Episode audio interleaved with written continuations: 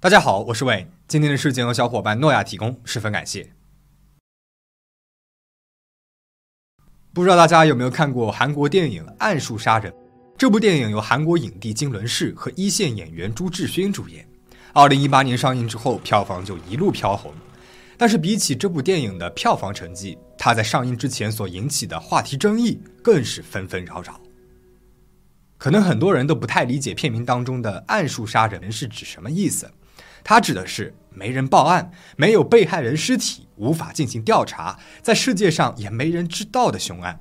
而这部电影就改编自真实案例，原型案件的被害者家属认为预告影片当中凶手藏匿尸体的犯案手法跟真实案件一模一样，这会让遗属们再度感到割心般的痛苦。因此呢，他们向首尔中央地方法院申请了禁止电影上映。最后，影片制作方正式向家属们真心道歉，双方达成了和解，才没有影响影片的上映。那么，听到这里，有的朋友可能就会问了：不是说是没人报案，也没有人调查的暗数杀人吗？那这些案件是如何曝光天下的？而凶手到底有多么的残忍，才会让遗属们无法接受如实还原呢？这还要从一名缉毒警察以及一封从监狱飞来的杀人名单说起。金正秀是韩国釜山缉毒大队的一名警察。二零一零年，他从自己的赌场线人那里听闻了一件奇怪的事情：有一个人啊，他四处张扬自己埋过死人，还四处让人给自己介绍警察。犯了罪也想见警察吗？金刑警的直觉告诉他这件事情有些端倪，便通过线人安排了和此人的见面。当年九月一日，金刑警和他第一次在小饭店见了面。面前这个外貌邋遢、头发杂乱、扎着小辫子的人介绍自己叫做李斗红。他说自己当初欠了一点钱，在赌场全老板的搭线之下，他给其他的老板跑过几次腿。有一个老板让自己把一个黑色塑料袋给埋了。事后会给自己解决三百万的债务。李斗红说自己虽然只是负责运送和埋了物品，但是他总是觉得袋子里面有些奇怪，里面装着的可能是碎尸。金刑警问他这老板是谁，李斗红呢却不再愿意说了，他反而问金刑警，自己提供案件线索的话，会不会得到几百万的悬赏金？金刑警一听就开始怀疑眼前这个人也许不只是埋了尸体。说不定他就是杀了那个人的凶手，但是他不动声色，没有立刻拆穿他，反倒是拒绝了他的要求。经验老道的金刑警知道，越是吊着这只猎物，他越可能会让出更多的筹码。果不其然，李斗红马上又说了一个线索。他说这件事情发生在二零零三年，他让金刑警回去找一找一个名字叫申顺仁的大邱女子。金刑警回到局里面。一搜数据库，果然发现有同名同姓的失踪报警案件，时间是二零零三年六月份。七年前夏日的某一天，申顺仁女士接到了一通电话，出门之后就再也没有回来，下落不明。大家都怀疑是申顺仁当时的同居男朋友干的。他俩一起生活了几个月，但是男子呢，一有不顺心的事情就暴力相对，几次甚至是用凶器伤害了申顺仁。警察们第一时间就将同居男子锁定为了犯罪嫌疑人，但是并没有从同居男子的手机里面查出当天和申女士的通话记录。男子甚至说自己那天根本就不在大邱，但是也没有办法去确定他的不在场证明。案件最终落入了只有新证没有物证的尴尬局面，调查截然而止。而这个同居男不是别人，正是李斗红。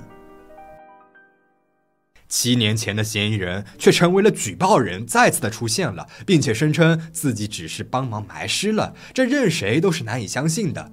唯一可以找到真相的方法，其实就是让李斗红供出尸体的埋尸地点。只要找到了尸体，案件就能够进入正式的搜查，那么找到真凶也只是时间的问题了。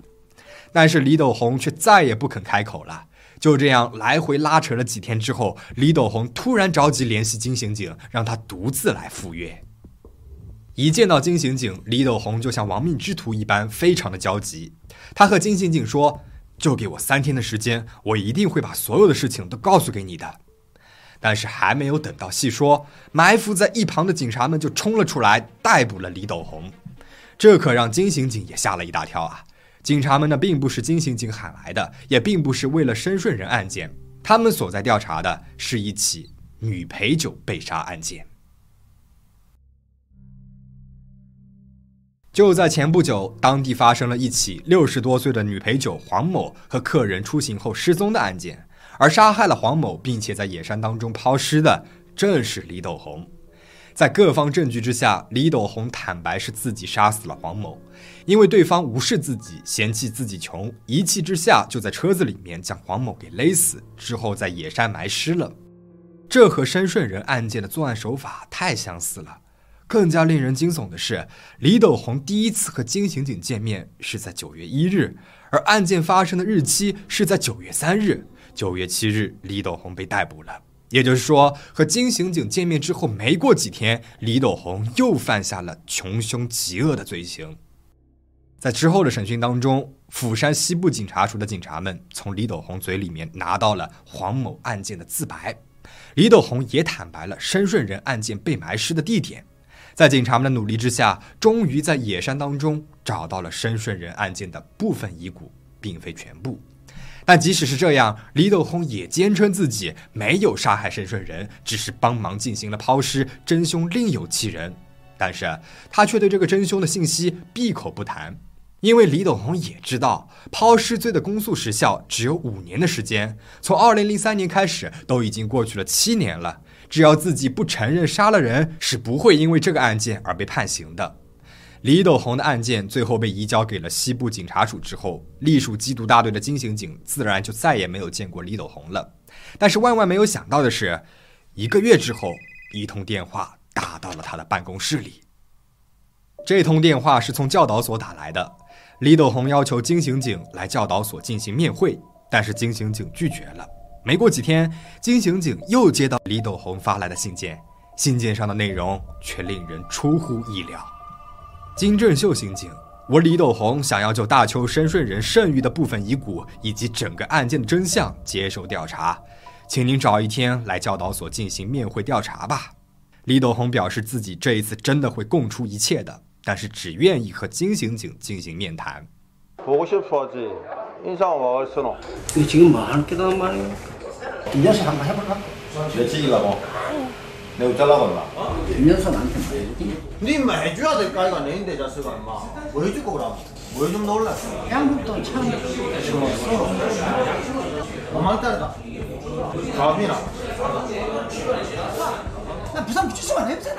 李斗红非但没有聊几句深睡人案件反而一直在抱怨这里的饭菜如何狱警们太严苛了等等浪费了整整两个小时。交易无果的金刑警知道李斗红并没有乖乖自白的打算便警告他再也不要联系自己。但是几天之后李斗红那噩梦般的信件又寄来了。每次都用不同的诱饵骗取金刑警到教导所来，但是关于案件的内容却只是说一到两分钟，剩下的呢就是不停的扯皮。为了能够抓住一两句的线索，金刑警一周就要去见李斗红两三次，最多的一次是一周五天都去了教导所。但是金刑警的执念最终还是起了作用的。一年之后，李斗红承认了自己杀死了申顺仁，甚至将具体的犯罪细节和其他的埋尸地点也都供了出来。申顺仁案件也重新展开了调查，但是因为过去了太多年了，也没有任何现有的物证人证，案件的调查进展十分的缓慢，定罪也是遥遥无期。而这个时候，李斗红又说出了更多的信息。他说。和我有关的罪行一共有十多件，这究竟是李斗红的无聊玩笑，还是真的呢？过去一年的相处，让金刑警知道了李斗红是一个多么难缠的犯人，但是警察的信念感却又让他无法放弃。在金刑警递出的纸条上，李斗红无比流畅地写下了十起案件的被害人信息和作案手法，从赌场认识的老板到开的士时载过的女乘客，里面有很多重复的内容。这名单到底是真是假呢？金刑警靠着做警察的直觉，认为这案件需要继续调查，于是他申请了人事调动，从缉毒大队到了一般重案刑警大队，并且正式开始调查这真假掺杂的杀人名单。除了已经招供了的女陪酒案件和申顺仁案件，还剩下九起案件。金刑警首先调查的都是带有实名的案件，但是随着调查，金刑警发现名单上面的姓名确有其人，但是这些人都还好好的活着。这几起实名案件都是李斗红为了拉金刑警进入这场游戏给出的虚假筹码。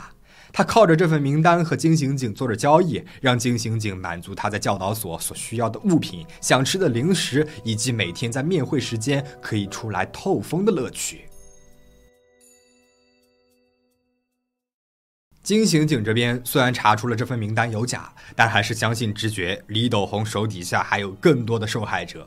如果李斗红还犯有其他案件，但是没有查出来的话，那目前为止，陪酒女案他只被判了十五年，在二零一五年就会出狱了。这恶魔出狱之后，不知道还会祸害多少人呢？金刑警改变了思路，开始从名单上的共同点深入调查。李斗红所写下的案件里面，大多数都有着相似的关键词：的士、女性、埋尸。这些会不会是李斗红当的士司机的期间发生的案件呢？李斗红从2004年到2006年当过的士司机，不跑车的时候就会经常出入一些娱乐场所。他在娱乐场所里面经常招摇撞骗，说自己非常有钱，四处勾搭女人，若有一不顺心便会暴力相对。这和李斗红前两次事件的模式非常相似。金刑警这就将两年间的所有釜山失踪案件都找了一个遍，有一个人进入了他的视线：失踪当时29岁的李希顺。他在五年之前不声不响的就消失了，而五年之前，二零零五年刚好就是李斗红开的士的时间点。直觉让金刑警感觉这个女性的失踪一定和李斗红有几分关系。他马上跑去了教导所，在李斗红面前摆出了一堆照片，全都是和李希顺长相相似的长黑发女性，在里面呢还混入了一张李希顺的真实照片。果不其然，在看到了其他女性的照片时，李斗红还是悠然自在地打着趣。直到他看到了李希顺的照片时，却脸色大变，好一会儿才冷笑着看向金刑警。金刑警立刻追问他是不是认识这个女人，李斗红却说道：“世界上可没有白来的东西。”说着，李斗红就从口袋里面掏出了一张纸。荒谬的是。上面写的竟然是一些花生、鱿鱼等小零食，甚至连牙刷刷毛的柔软程度也标注的仔仔细细。知情的人知道，隔着桌子对坐的两个人，一个是警察，一个是穷凶极恶的凶手。不知道的还以为李斗红才是占了主动权的那一方。但是这次金刑警不再妥协。过去多年和李斗红交战的经验告诉他，狡猾的李斗红不可能会供出重要线索的。若自己一再妥协，对方只会得寸进尺。因此，就算再怎么着急要找出这杀人名单的真相，暂时以退为进才是上策。果不其然，在金刑警拒绝李斗红电话，并且再也不去教导所的时间里面，按捺不住的那个人成了李斗红。他又接连写信寄给了金刑警，请求他来教导所。说这一次啊，自己一定会交出重要线索。李斗红没有说谎，在许久联系不上金刑警，而又没人能满足自己的要求，没人来面会自己的折磨感之中，他交出了埋尸地点的手绘图。虽然只是草草几笔，甚至没有告知具体的地点，但这对金刑警来说已经足够了。金刑警立刻带着同事翻遍了李斗红所居住地附近的几座山头。从陪酒女和深顺人案件来看，李斗红主要的埋尸地点都是在自己居住范围内，自己非常熟悉却又没什么人来往的地点。这次事件分明也不例外。只要找到了尸体，就能够进入调查了，那么就有机会给李斗红判刑，让他对自己犯下的罪行付出代价。金刑警在几周的努力查找之后，终于找到了和手绘图上完全一致的地点。但不知道是李斗红运气太好，还是金刑警来的太晚了，这一片地区早就已经进入了开发阶段，四处都是挖掘机在工作，挖了李斗红所标识的区域，却最终也没有找到尸体。同时，另外一边传来了更坏的消息。李斗红把自己之前的自白全部都给推翻了，称自己没有杀过申顺仁，自己当时根本不在大邱。但是毅力过人的金刑警没有放弃，他又转头开始寻找申顺仁一案的线索，开始在当时的区域一带寻找目击证人和相关证据。老天不负有心人，真的被金刑警找到了打破不在场证明的证据。二零零三年六月的那几天，李斗红恰好在附近的中餐厅打过电话点餐，留下了证据。虽然只有这一个物证，但是法庭还是认可了金刑警和李斗红的对谈记录。根据各方的情况，判定了申顺仁就是李斗红所杀害，并且抛尸，判处了无期徒刑。法庭的判决当中写道：“他杀害的手法十分残忍，让遗属们度过了极度痛苦的七年，在自白和推翻中玩弄搜查机关，丝毫没有反省的样子。”李斗红终于被判处了无期徒刑，金刑警的目标也实现了。但是他依然想要将李斗红所列出的杀人名单一一查清，让那些不知道被埋在哪片深山野林里的冤魂，让还不知道亲人音信的遗属们得以安慰。但是，二零一八年七月，这场警察和杀人犯之间的博弈游戏却落幕了。得到了无期徒刑的李斗红接受不了现实，在狱中结束了自己的生命。直到生命的最后一刻，他也没有流露一丝丝的愧疚。他甚至在金刑警面前大言不惭地说道：“自己现在被限制了自由，不就是在赎罪了吗？还需要什么另外的反省吗？”事件到这边呢就讲完了。这么多年来，因为不停和李斗红联系，有不少人质疑金刑警：堂堂一个警察被凶手玩弄于股掌之间，凶手偶尔抛出几个不知真假的小线索，还要付出这么大的心力和犯人做交易，这到底是聪明还是愚蠢呢？但是金刑警说，哪怕这是一份假的名单，也要一一的去核实，因为那几行文字背后很有可能就是一个活生生的人，一个被悲伤所笼罩的家庭。你对这起事件有什么看法吗？欢迎评论区留言讨论。最后请大家保持警惕保持安全。我们下期再见。